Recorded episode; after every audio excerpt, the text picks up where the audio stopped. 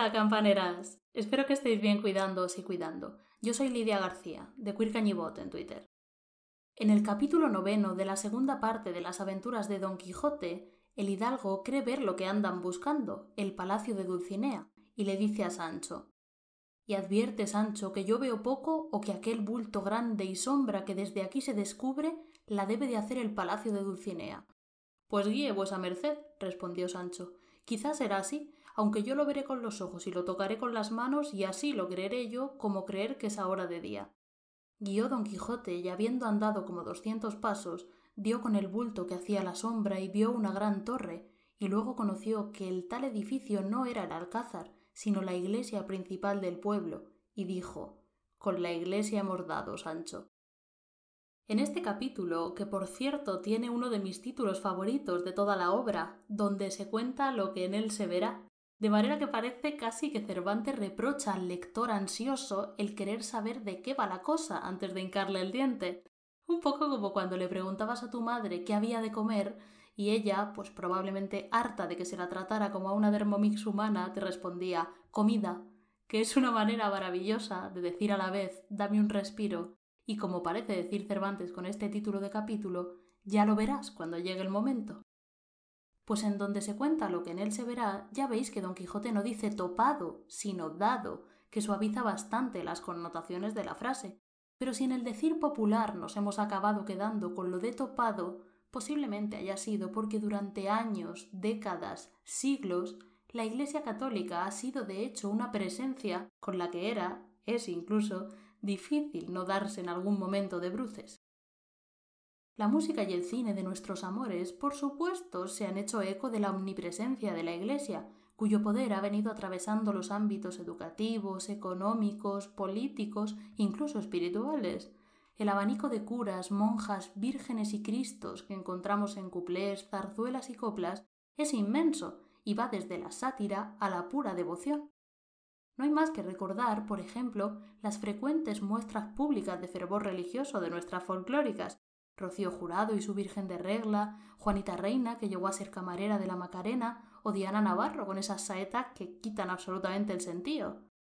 Por supuesto, lo de los retratos abiertamente satíricos a la institución eclesiástica estaba complicado durante la dictadura, en tanto que la Iglesia fue una institución represiva fundamental para su sostenimiento y de hecho la encargada en gran medida de meter tijera censora en cualquier producto cultural que se le pusiera por delante. Pero si durante el franquismo las críticas a la Iglesia o incluso las chanzas a su costa eran poco menos que imposibles, unos añitos atrás encontramos bastantes ejemplos muy transparentes que, por ejemplo, retratan a los curas con cierta picardía erótico festiva, como sucedía en un cuplé de los años 20 que justo escuchamos en el tercer episodio del podcast, si lo recordáis, los amoríos de Ana, en el que la muchacha se ofrecía a enseñarle al confesor lo baja que estaba su muy transitada ventana. Un poco en la línea de lo que Alfonso XIII se hacía grabar para consumo privado, si os acordáis del episodio anterior. Nos lo canta la sin par Olga Ramos. Anita, que es piadosa, fue a ver al confesor y encendida y ruborosa sus pecados le contó, porque era así pechugona como yo. Sus pecados le contó. Acúsome, le dijo, que en un curso nada más desfiló por mi ventana toda la universidad y ciego de furor rugía el confesor. Un momento, pero ahora cantar con voz de confesor, con voz de sochante, grave, así grave. Pon así la barbada, ahora, venga. Ahora te vas a condenar. No tienes salvación. Ahora de buena gana negárate la absolución. Ana gemía, ay, yo pequé, pero culpa mía no fue. Padre, es que mi ventana tan baja está.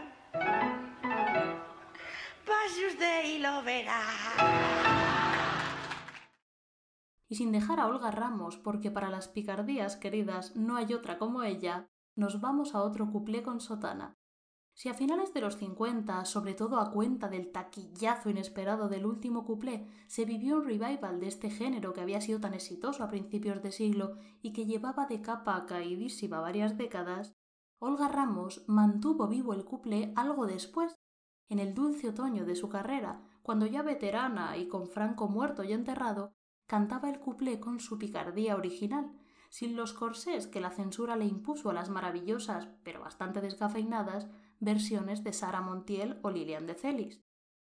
Un ejemplo de esto es el famoso Ben y Ben, adaptación libre de un tema popular mexicano que Rafael Gómez y Álvaro Retana, sí, el mismo Álvaro Retana de los aristócratas drogadictos y los marquesitos travestis del que hablábamos en el episodio anterior, crearon para la Goya en 1911. Justamente a la Goya era a la que imitaba también, si os acordáis, la marquesa protagonista de la novela de Retana Una confesión muy siglo XX, que le contaba sus aventuras eróticas por carta a, justamente, un cura. Ha dado para mucha imaginería erótica el tema de la confesión, ya veis. Al fin y al cabo, durante mucho tiempo, el cura era el único hombre al que una mujer decente podía ver a solas. La figura del sacerdote ha sido frecuentemente objeto de picardías, Escuchad si no la versión de Olga Ramos del Ben y Ben a la que llamaba el Ben y Ben de los curas. Y al guardia de guardia quiero. Y al soldado de uniforme al religioso prefiero mi vida con una sotana enorme. Y ven. Si ves un día un mamarracho que lleva una vestidura más mezclada que un gazpacho, mi vida. No insista porque es un cura y ven y ven y ven y ven chiquillo conmigo no quiero para pegarte mi vida, ya sabes pa' lo que digo, y ven, y ven, y ven. Las pasiones que a menudo desataban los curas no las inventó el cuplé. Siempre rodeados de mujeres a las que embelesaban con su elocuente labia, con el carisma que, unos con más fortuna que otros, claro, desplegaban para difundir la palabra de Dios entre una feligresía mayoritariamente femenina, los curas eran a menudo objeto de deseo, y eso se reflejó con distintos grados de explicitud en las canciones, libros, películas y series que los retrataron. Desde los sofocos que desató en medio mundo aquel pájaro espino de Richard Chamberlain hasta aquella inolvidable ciudad heroica que dormía la siesta, donde la muy piadosa Ana Ozores, la regenta, tenía, además de otros enredos, una relación bastante equívoca con el sacerdote Fermín de Paz, tan evidentemente caldeada que el obispo de Oviedo, ciudad donde estaba ambientada realmente la obra, oculta bajo el nombre ficticio de Vetusta, incluyó en una pastoral una crítica a la obra, de la que decía que era un libro saturado de erotismo, de escarnio a las prácticas cristianas y de alusiones injuriosas a respetabilísimas personas, que ha sido difundido entre los estudiantes universitarios sin que las autoridades académicas ni los compañeros de profesorado, tan puntillosos en otras cosas, tuvieran una palabra de protesta contra este salteador de honras ajenas. Clarín le contestó con mucha retranca en una carta que le mandó, en un intercambio que bien pudiera ser hoy un ir y venir de tweets envenenados. Atentas. Yo creo que mi novela es moral, porque es sátira de malas costumbres, sin necesidad de aludir a nadie directamente. Ni para bien ni para mal aludo a nadie. Así, por ejemplo, entre mi obispo don Fortunato y el actual obispo de Oviedo, nadie podrá ver ni el más lejano parecido. Vuestra señoría ilustrísima usa coche, mi don Fortunato no lo tiene. El mío gastaba zapatos remendados y vuestra señoría ilustrísima calza muy bien. Además de dar zascas así de elegantes, a Clarín le apasionaba la música, y como nos cuentan a Cristina Tolívar en su artículo La música en la regenta, solía pedirle a su mujer Onofre que le cantara romanzas al mismo tiempo que interpretaba el piano, lo que por lo visto hacía estupendamente. En La Regenta, nos cuenta también Tolívar, tiene un papel destacado la música, desde las composiciones sacras a las coplillas populares más descaradas, como la herejía que en un momento dado canta un personaje sobre una imagen sagrada, de la que no sabemos el tono, pero que dice Qué maravilla, mamá, qué maravilla verle a Frascuelo mamá las pantorrillas. ¿Os hacéis una idea? De entre la música sacra, especial importancia tiene el Stabat Mater de Rossini, que propicia un momento de revelación en la protagonista. Ana pensó en María, en Rossini, en la primera vez que había oído a los 18 años en aquella misma iglesia el Stabat Mater, y después que el órgano dijo lo que tenía que decir, los fieles cantaron como coro monstruo el estribillo monótono, solemne, de varias canciones que caían de arriba abajo como lluvia en flores frescas. Cantaban los niños, cantaban los ancianos, cantaban las mujeres. Y Ana, sin saber por qué, empezó a llorar. A su lado un niño pobre, rubio, pálido y delgado, de seis años, sentado en el suelo junto a la falda de su madre cubierta de harapos, cantaba sin pestañear, fijos los ojos en la dolorosa del altar portátil. Cantaba un anciano junto a un confesionario, con voz temblorosa, grave y dulce. Cantaba todo el pueblo y el órgano, como un padre, acompañaba el coro y le guiaba por las regiones ideales de inefable tristeza consoladora de la música. En Ana Ozores el misticismo siempre tiene algo de erótico y al revés. En su relación con Fermín las dos cosas se confunden. Pero Ana Ozores no ha sido la única devota cuyo embelé se ha rozado límites poco decorosos. En la zarzuela La alegría de la huerta, con música de Federico Chueca y libreto de Enrique García Álvarez y Antonio Paso, estrenada en la redonda fecha de 1900, se traza un retrato colectivo de la tan a menudo parodiada figura de la beata, en esta obra ambientada en la huerta murciana, las mujeres retratadas son las beatas de la Fuensantica, de la Virgen de la Fuensanta, patrona de la ciudad de la que os hablo, Murcia. En la pieza que vamos a escuchar, las mujeres salen de misa, todavía estasiadas por el sermón del Padre José, que con sus palabras dulces y armoniosas, cual los susurricos tiernos de un pichón, nos embelesamos mientras nos pegamos cuatro cachetitos en el corazón nos dicen para al minuto ponerse a criticar a una vecina o pedirle a la Virgen que les aleje a los hombres, con un tono en el que la verdad parece que le están pidiendo justamente lo contrario.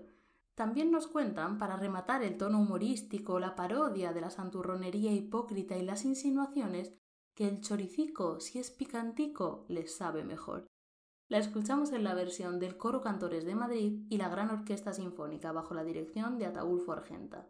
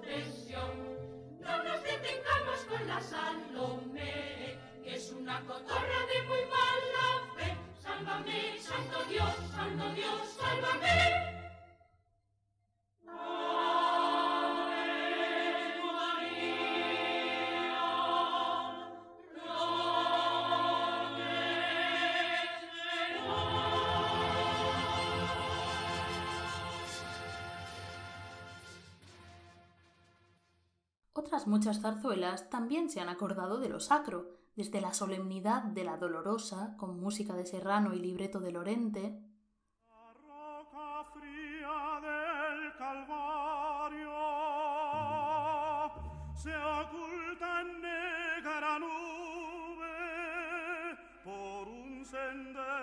solitario. La Virgen Madre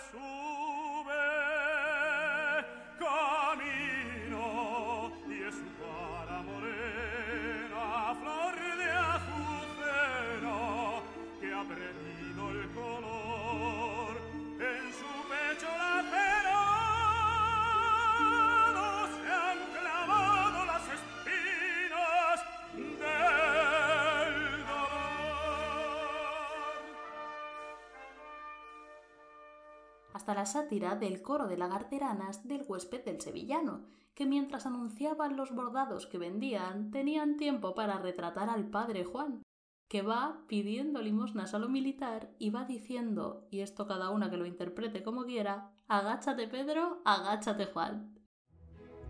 A bailar que por las escaleras baja el padre Juan, pidiendo limosna a lo militar. Y baja diciendo, agáchate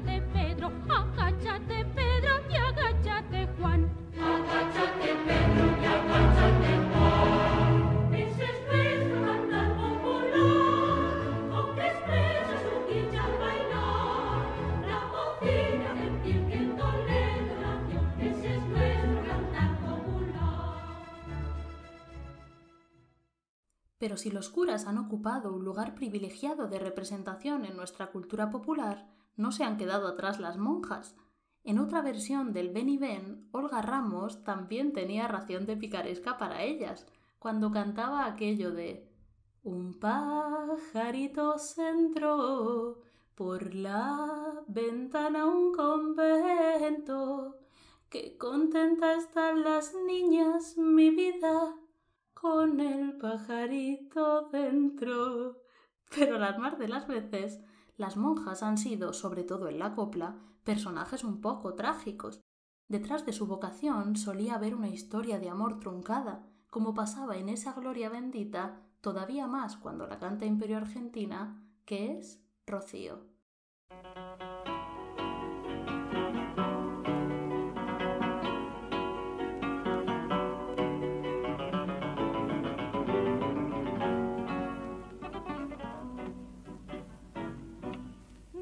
Sevilla un patio salpico de flores, una fuente en medio con un surtidor, rosas y claveles de todos colores, que no lo soñara mejor ni un pintor.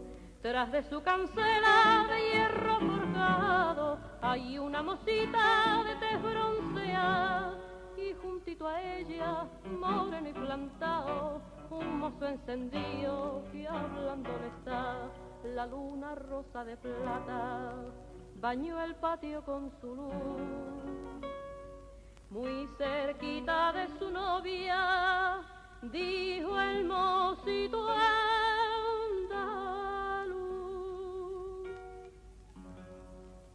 Rocío, ay mi Rocío, manojito de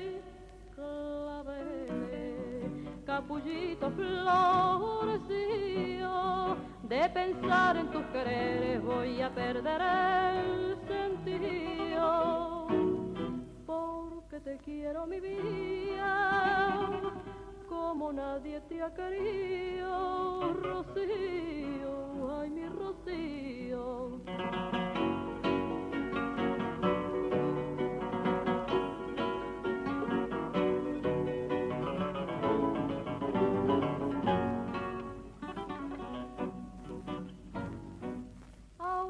El patio, salpico de rosas, patio de las monjas de la caridad, donde hasta la fuente llora silenciosa la canción amarga de su soledad. Regando las flores hay una monjita que como ellas tiene carita de flor y que se parece aquella mocita que tras la cancela le hablaba de amor. La luna rosa de plata, el patio baña de luz. Mas ya no suena la copla de aquel mocito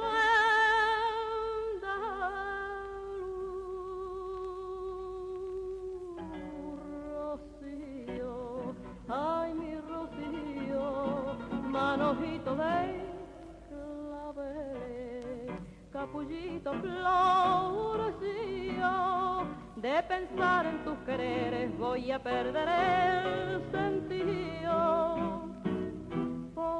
te quiero mi vida, como nadie te ha querido, Rocío. Ay, mi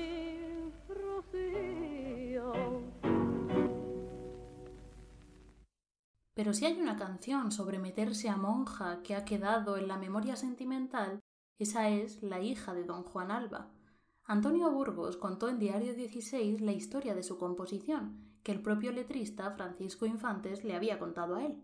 Por lo visto, estando de vinos en el estudio de Mostazo, Luis Rivas le hizo escuchar una música que había compuesto, la que sería en el futuro la de la hija de don Juan Alba, para ver si Infantes le encajaba alguna letra, y él, animado por las copitas, le puso en ese momento una letra satírica y nada, pero vamos, nada pía, si tu puñetera hermana va a ver al cura todas las tardes a decirle las mentiras y en los pecados callarse, aunque tu madre se oponga, la niña irá a confesarse. Y ya se ha comprado un velo para la cara taparse, y cuando sale de noche, sale de noche a confesarse, dentro de la sacristía la espera el cura, que está que arde. Dentro de la sacristía el cura espera, el cura espera, con un cirio, madre mía, que tiene el pobre, que váyatela.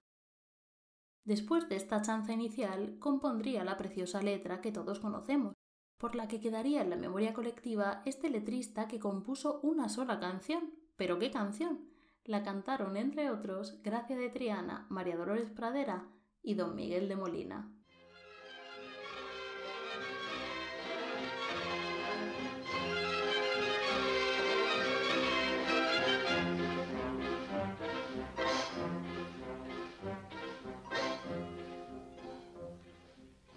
La hija de don Juan Alba dicen que quiere meterse a monja. La hija de don Juan Alba dicen que quiere meterse a monja en un convento chiquito de la calle La Paloma. Dicen que el novio no quiere y ella dice no me importa y se ha comprado un vestido como el de una novia la hija de don Juan Alba, dicen que quiere meterse a monja. Y cuando la luna sale, sale de noche a rondar su calle. Y se oye de cantar a un hombre, canta llorando, y por Dios mi madre. Y en el arco de la ermita ya no me espera, ya no me espera. Porque se ha metido a monja, la que más quiero, mi compañera. Porque se ha metido a monja, la que más quiero, mi compañera.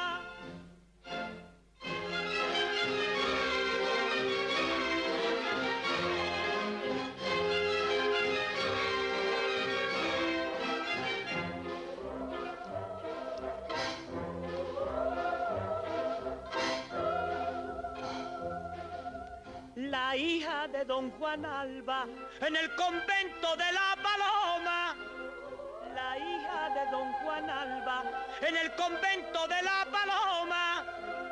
Dicen que sabe canciones de sus amores de moza. Dicen que canta de noche, recogidita en su alcoba. Y todo el mundo repite la canción en boca.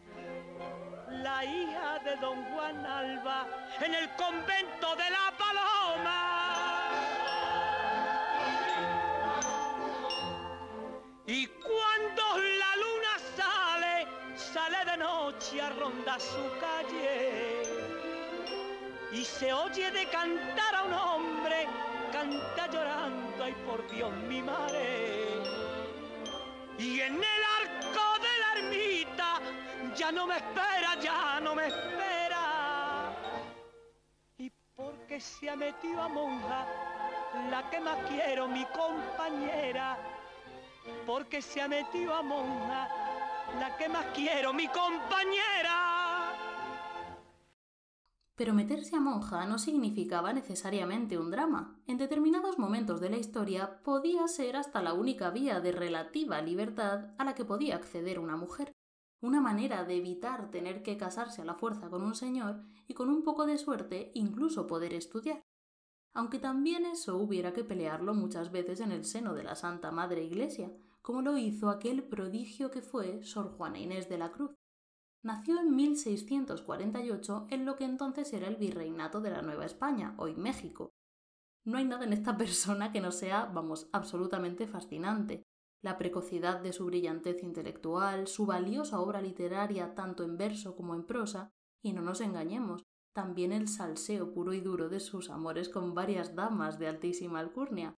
Si cuando pensamos en Juana Inés lo primero que nos viene a la cabeza es eso de hombres necios que acusáis a la mujer sin razón, sin ver que sois la ocasión de lo mismo que culpáis, lo cierto es que su más extensa y vehemente defensa del derecho de las mujeres al estudio es su respuesta a Sor Filotea de la Cruz, seudónimo con el que le criticó su afán de conocimiento el obispo Fernández de la Cruz.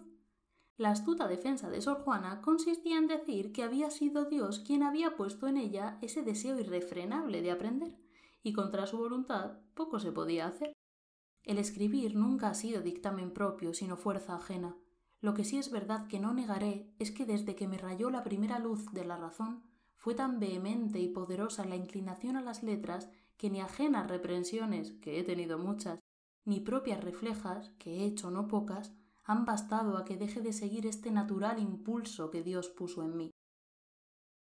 En la misma carta habla de lo útil que le había resultado aprender también otras labores propias de la vida comunal del convento, entre ellas la cocina, pasándose por el dobladillo del hábito esa persistente idea de separar lo intelectual del ejercicio cotidiano de llevar palante la vida. Decía Sor Juana, bien dijo Lupercio Leonardo que bien se puede filosofar y aderezar la cena, y yo suelo decir viendo estas cosillas, si Aristóteles hubiera guisado, mucho más hubiera escrito. Justamente de pucheros y conventos nos habla Carlos Cano en esta canción, una historia a la que no le falta detalle, apariciones marianas, espionaje satánico y una misteriosa receta. A la cena de las monjas.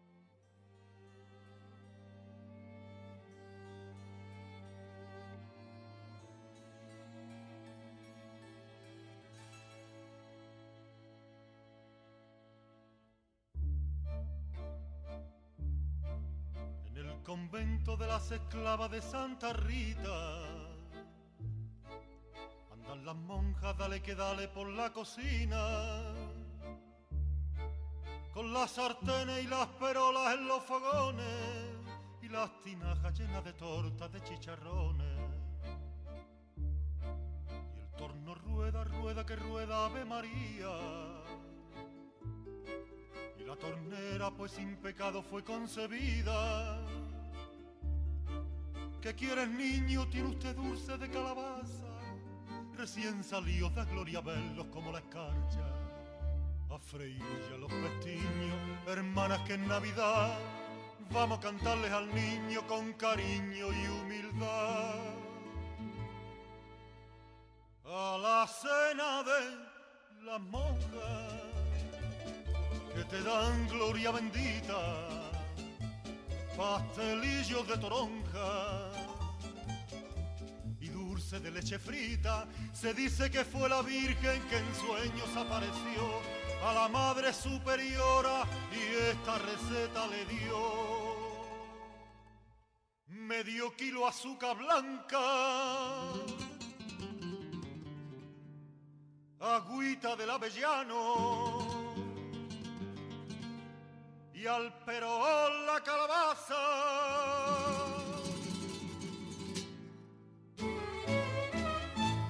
Salve y un Padre nuestro y la gracia de tu mano. Tres salve y un Padre nuestro y la gracia de tu mano.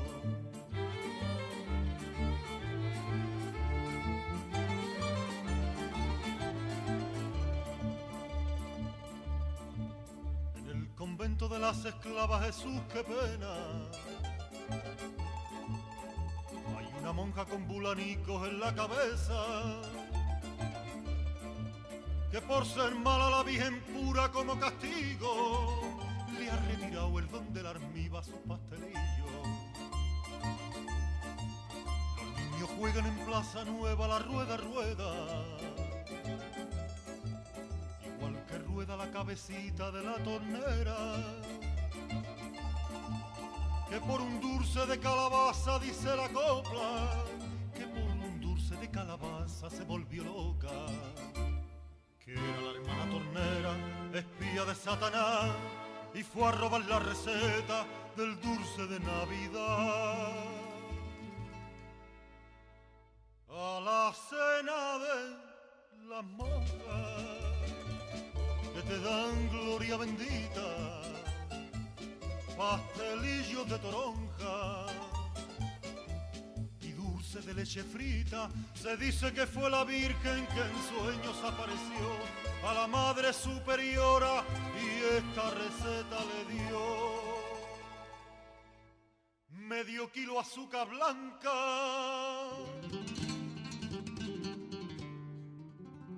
Agüita del avellano y al perol la calabaza. Tres salve y un Padre nuestro y la gracia de tus manos. Tres salve y un Padre nuestro y la gracia de tus manos.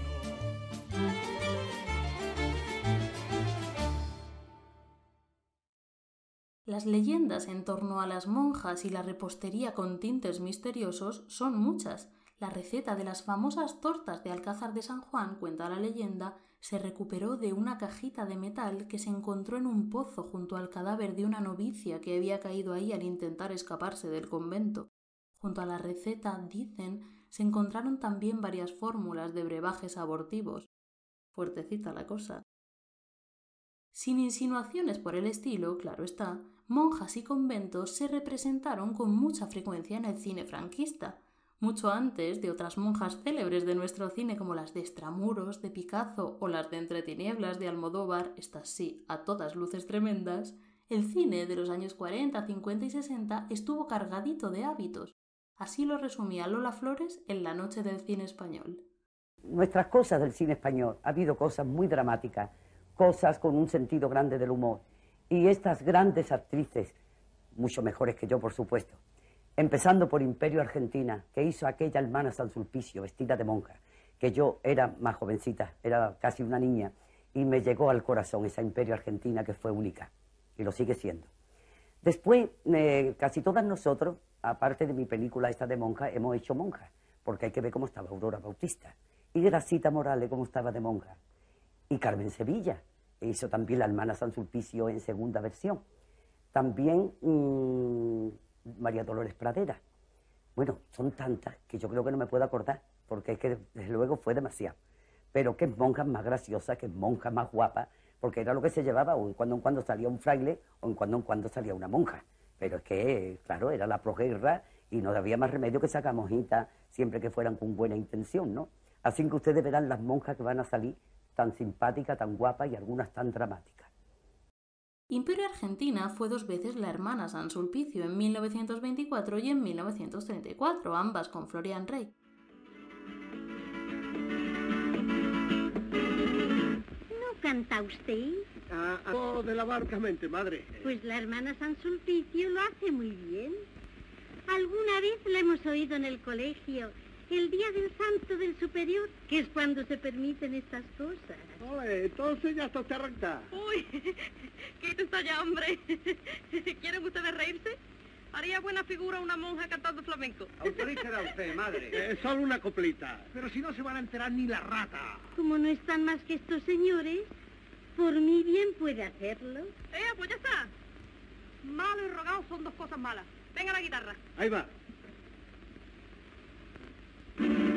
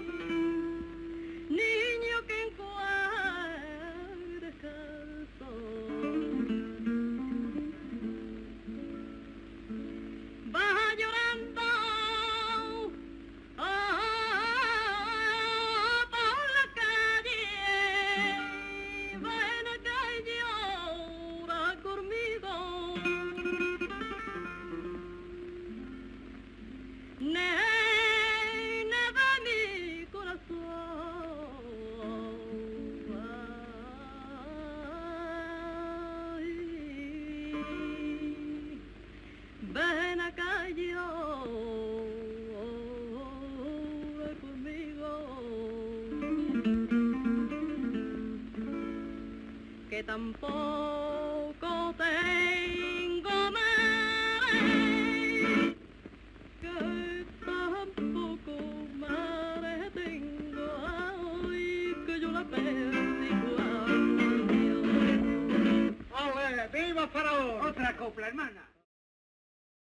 En 1952, Luis Lucia dirigió a Carmen Sevilla en otra versión de la historia de esta mujer, que aunque novicia está llamada a amores más humanos y que no duda en revolucionar el convento al marcarse unas sevillanas, aun con la toca puesta. Cantaste tigolé, trulalarí, trulalarí. Pero si eso parece flamenco. A ver si Sor María de Santa, bueno, como usted se llame, nos va a injertar en Calais. ¿Pero qué dice usted, hermana? Me parece impropia de nosotras una conversación tan frívola. ¿Por qué? En el cielo no puede sentar mal que estemos contentas. Usted lo ha dicho. La que aquí se encuentra gusto, con vocación, el arma le canta por alegría. Y los pies al caminar por estos claustros le repican por sevillanas. Sevillanas es un baile, ¿verdad? El más bonito que se ha inventado. ¿Y cómo es? Pero usted es un poquillo difícil de explicar así de palabras. Póngase usted ahí, hermano Guadalupe, para que lo vea. ¿Yo? Ahí, póngase usted. Verá usted. Se coloca un brazo aquí, el otro aquí. Y el pie derecho adelanta un pasito. Verá usted. ¡Ole! ¡Y! ¡Uy! Eh, ¡Ay, qué bonito! Yo quiero ver eso. Créame, don Sabino, en los dos meses que lleva entre nosotras ha demostrado ser una novicia ejemplar. Es la primera en todo, la más sensata, la más callada. Vaya, pues no saber peso que me quita de encima, porque buena ya sabía yo que lo era, pero seria. Es la primera noticia que tengo. ¿Eh? Con que callada, ¿eh? ¿Pero qué es eso? Nada, el silencio, la sensatez, la formalidad, el folclore que asarta a los conventos. Acompáñeme, don Sabino. Vamos allá. A mi penita cura, yo se la cuento al Guadalquivir y el agua corriendito se va. Parece que me quiere decir, a mí no me importa nada. A mi penita cura, yo se la cuento al Guadalquivir y el agua corriendito se va. Parece que me quiere decir, a mí no me importa nada. Viva Sevilla y viva mi tierra. A los que dicen de mí que no tengo gracia, que se acerquen y miren cómo borda mi brazo y olé las sevillanas. ¡Ave María Purísima! Cuando les ¡Ole, ole, ole! a la girar Ya verá los Petrolí que va a se ser la campana a tocar. Parece que me quiere decir, a mí no me cuenten nada. Cuando les quiero contar, a la con mi sufrir. No culpo usted a nadie. Yo he sido la causante de todo esto. Créame, reverenda madre.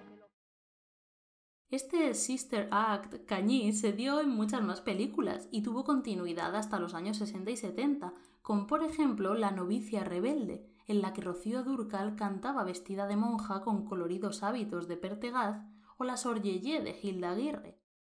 Hasta la propia La llamada, queridas, ver a monjas cantar ha sido una constante en nuestro cine. No cantaba, pero era tremenda, Sor Citroën, en la película de 1967 protagonizada por la maravillosa Gracita Morales, que sufrió incluso la tijera de la censura en algunas escenas que se consideró que rayaban la herejía, como una en la que mientras las monjas comían, Sor Citroën recitaba las normas de circulación para preparar su examen. de cualquier categoría, ciclomotores y bicicletas, deberán observar las prevenciones del párrafo primero del artículo 17 sin sobrepasar la velocidad de 50 kilómetros por hora, salvo que la vía pública por la que circulen tenga prioridad de paso.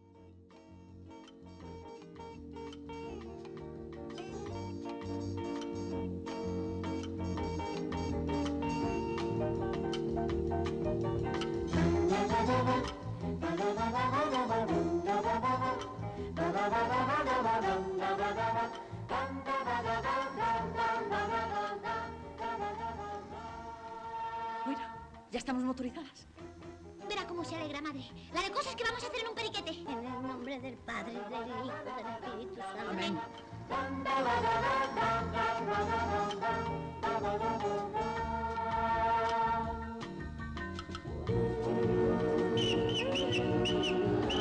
¡El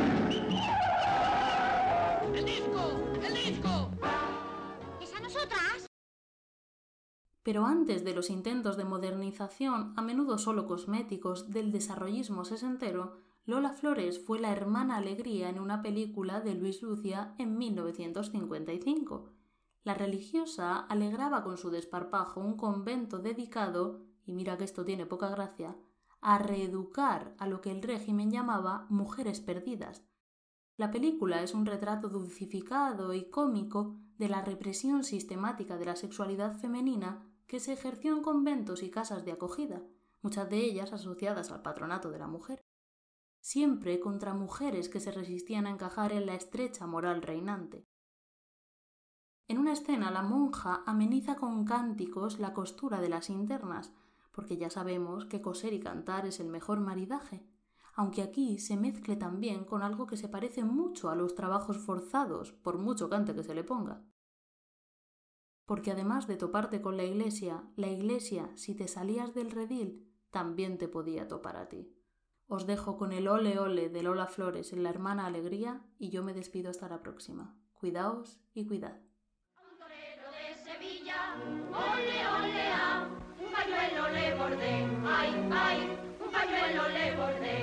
Con una jota sencilla, ole, ole, ah, con una jota sencilla, ole, ole, ah, pues se llamaba José, ay, ay, pues se llamaba José.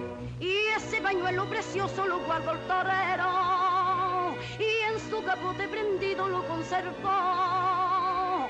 Escudo en la bandera de su salero, al aire perfumaba y en el bordado el mejor faro.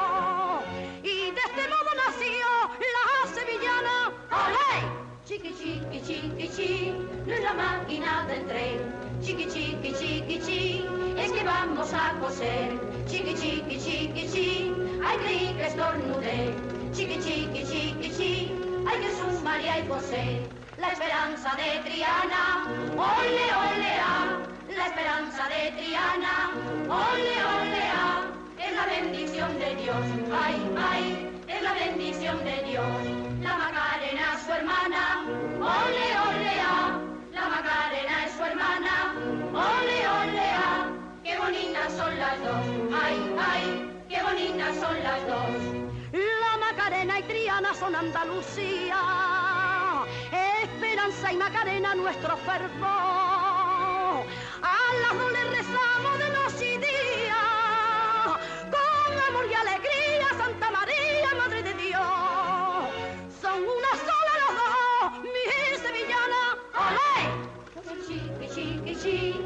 La máquina del tren. Chiqui, chiqui, chiqui, chiqui, es que vamos a coser.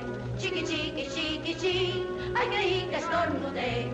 Chiqui, chiqui, chiqui, chiqui, ay Jesús, María y José. Chiqui, chiqui, chiqui, chiqui, ay olé, olé, olé.